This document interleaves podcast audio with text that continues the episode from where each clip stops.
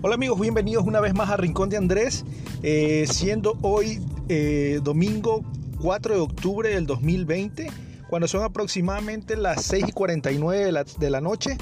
Eh, les mandamos un saludo cálido y ameno desde la hermosa ciudad de Guayaquil.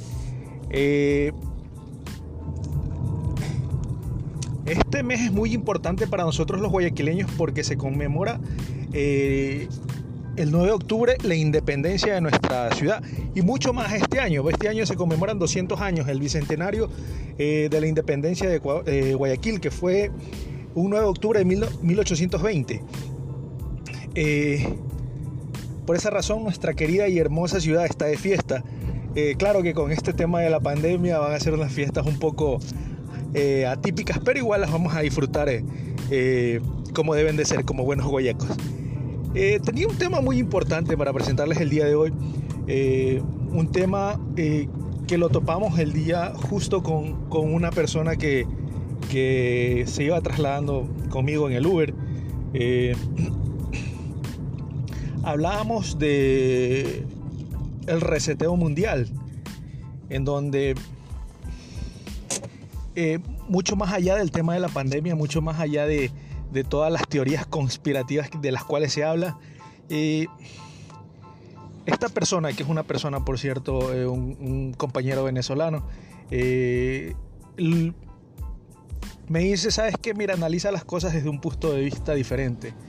Eh, porque mucha gente está que cuidándose con las mascarillas, que el mío va a salir, que, que, que el distanciamiento social y todo eso, sí, o sea, de ley.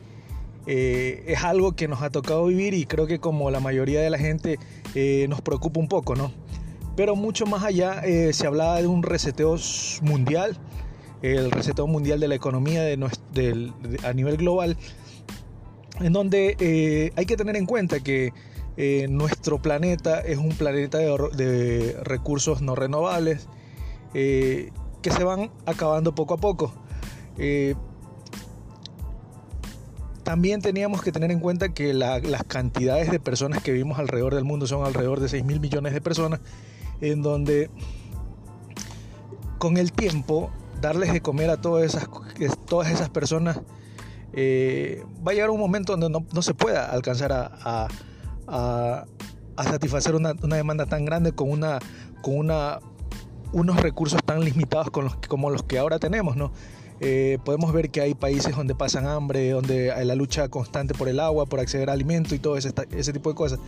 Pero eh, también tenemos que tener en cuenta que nuestro planeta está controlado por, grandes élites, grandes grupos, eh, en donde ellos buscan el beneficio propio y buscan seguir teniendo el control de nosotros como raza humana. tomando parte de eso, no les digo que crean todo lo que yo les digo, ¿no? sino que investiguen.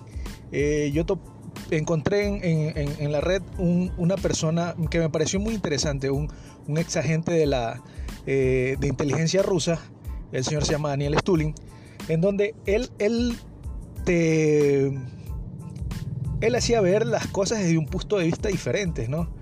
En donde eh, si analizas todo lo que él dice y si lo pones en, en, comparación con lo que está pasando, eh, esto no va a terminar de la noche a la mañana.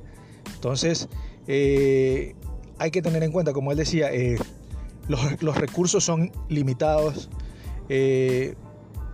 las peleas, las guerras no van a ser ni por el, petróleo, ni por tener la, el control tecnológico, la, la pelea van a ser por los recursos.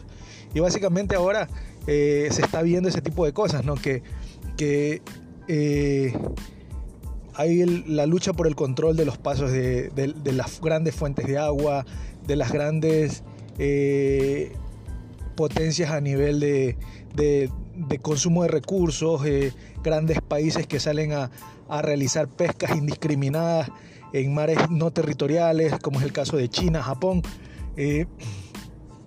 son cosas que, que ya están pasando ¿no? y, que, y que si no, no, no ponemos un poquito de atención, eh,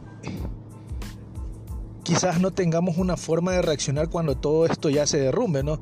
Porque lo que está pasando ahorita es como que la punta del iceberg. Esto tarde o temprano eh, va, va a salir, va a caer, porque igual eh, una economía en donde, una economía especulativa en donde de acuerdo a, a, las guerras sube o baja el petróleo y por ende la bolsa sube, la bolsa cae, personas se hacen ricas, personas se hacen pobres de la noche a la mañana. llega un punto en donde ya esto ya no va a tener un, soporte, ¿no? Porque igual eh, de, bueno, países como Estados Unidos que están endeudados al, eh, en trillones de dólares, eh, ¿qué es lo que hacen para soportar su deuda? Generar más papel. Entonces, si pensamos eso, en, algún momento el dólar va a caer. Entonces, lo, que, lo que hablan eh, del reseteo mundial es que este modelo que ya hemos venido eh, manejando desde hace años ya no tiene más, más, ya no tiene cabida. Entonces las grandes élites lo que buscan es pasar del dinero físico al dinero electrónico, eh, en donde el banco va a tener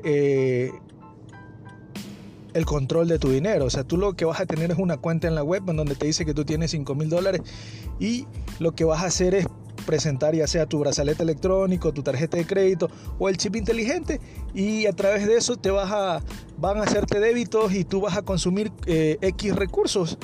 Eh, cuando ya no sirvas o cuando ya no tengas la posibilidad de adquirir eh, puntos o, dinero electrónico, simplemente te vas a morir del hambre, ¿no? Pero ahí viene el otro caso, ¿no? Que por ejemplo, para que tú puedas alinearte en, esta, en este nuevo orden, una de dos Primero, por el tema de la pandemia, vas a tener que vacunarte, ¿no? Eh, se habla de que la vacuna no es, es solo un pretexto eh, por el tema de coronavirus, que más que todo el, fin de la vacuna es tener el control mental de la gente, ¿no? Eh, saber qué es lo que haces, qué es lo que no haces y, y de una u otra forma tener el control sobre ti, porque quizás dicen que la, vacuna tiene nanotecnología eh, en donde ya no vas a necesitar un chip, sino que vas a tener todos tus datos ingresados desde el que van a estar en tu en tu en, tu en tu cuerpo y por ende eh, ese va a ser el requisito único para, poder acceder a todo, ¿no? Si tú estás vacunado, se supone que tú no tienes COVID, se supone que estás limpio y todo, puedes integrarte a la sociedad y todo, puedes adquirir dinero, adquirir deuda y todas estas, estas cosas, pero si no tienes la posibilidad o si no te vacunas, lo único que te van a hacer es un lado y, no vas a poder eh, adquirir recursos y por ende vas a morir del hambre. Eh,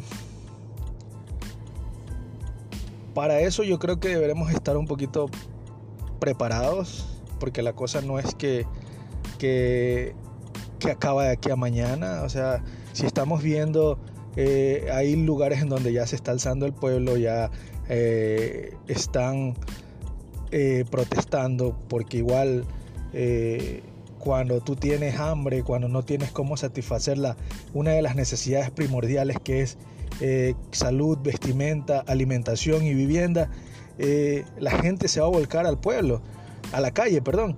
Y, cuando eh, todo el pueblo comience a salir a la calle, quizás ahora te tiran gas, quizás ahora te, te, te reprimen con medidas no disuasivas, pero va a llegar el momento en donde van a utilizar armas de, letales. Y es una forma de, crearle miedo a, la gente, ¿no? Porque se han puesto a pensar, eh,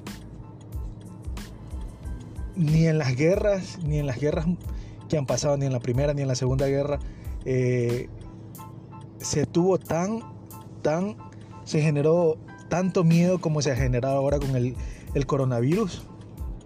Se habla que eh, la tercera guerra mundial ya está, ya empezó y, básicamente nosotros estamos luchando con un enemigo invisible en este caso el, virus.